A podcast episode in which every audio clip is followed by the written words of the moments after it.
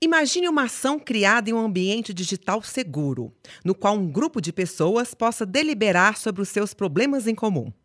Este é o processo coletivo eletrônico, idealizado por um desembargador do TRT Mineiro, o Dr. Vicente de Paula Maciel Júnior.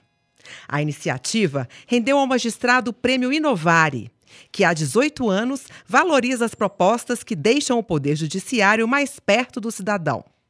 Eu sou Ana Paula Guilherme, jornalista da Secretaria de Comunicação. E o entrevistado dessa edição do Papo Legal, podcast do TRT Mineiro, é o desembargador premiado, Dr. Vicente de Paula Maciel Júnior.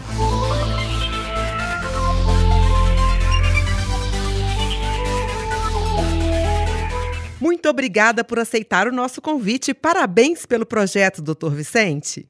O senhor poderia nos explicar as funcionalidades dessa ferramenta? Olá, muito obrigado.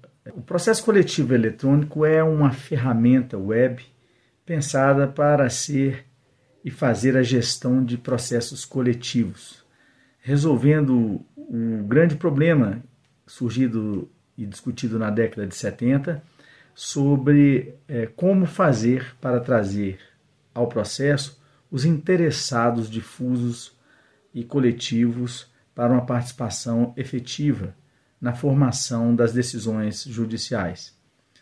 É, a ferramenta ela é bastante é, útil porque permite não apenas a sua utilização para processos judiciais, como para qualquer processo deliberativo. Por exemplo, em reuniões de sindicatos, é, deliberações e montagens de processos em associações e sociedades, é, convenções de condomínio. Conta pra gente, como foi o surgimento desse projeto? O projeto nasceu fruto de um interesse em uma pesquisa, em um projeto de pesquisa meu, é, que na época foi desenvolvido quando eu estava na PUC Minas e eu fiz uma publicação é, de alguns artigos, fui para a Itália, onde fiz um pós-doutorado e escrevi a obra da teoria das ações coletivas, as ações coletivas como ações temáticas, cuja finalidade era exatamente é, abordar o processo coletivo na perspectiva de um modelo participativo.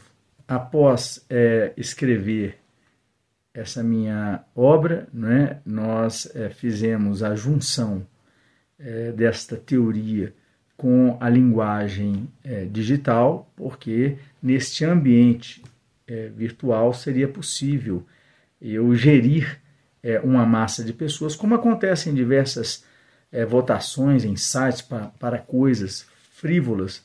É, e a indagação que surgiu era natural. Por que não utilizar a ferramenta web para é, trazer soluções que realmente importem na vida das pessoas e não apenas no uso comercial é, ou no uso de captação de informação sobre as pessoas.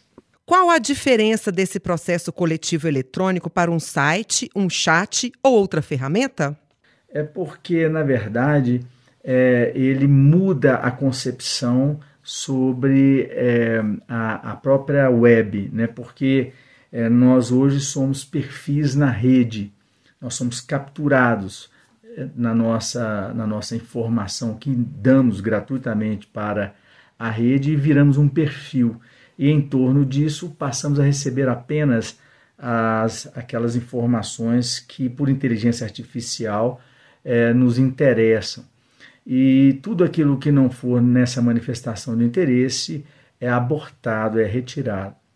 Então, é, isso vai gerando, não apenas no Brasil, mas no mundo inteiro, é, uma ideia é, de, de blindagem, de totalitária. Né? Eu só sou aquela pessoa que pensa aquilo, tudo que não for do meu pensamento eu sou refratário, e se alguém postar alguma coisa é, no meu ambiente digital que não me interessa, eu pego toda aquela carga de informação que eu possuo e descarrego contra aquela pessoa.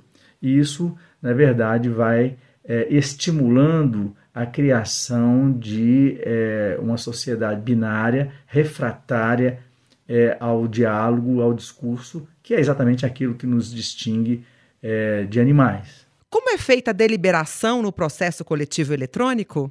Eu posso dividir o processo em fases né, e fixar os prazos é, já no, de início e, e término para cada fase.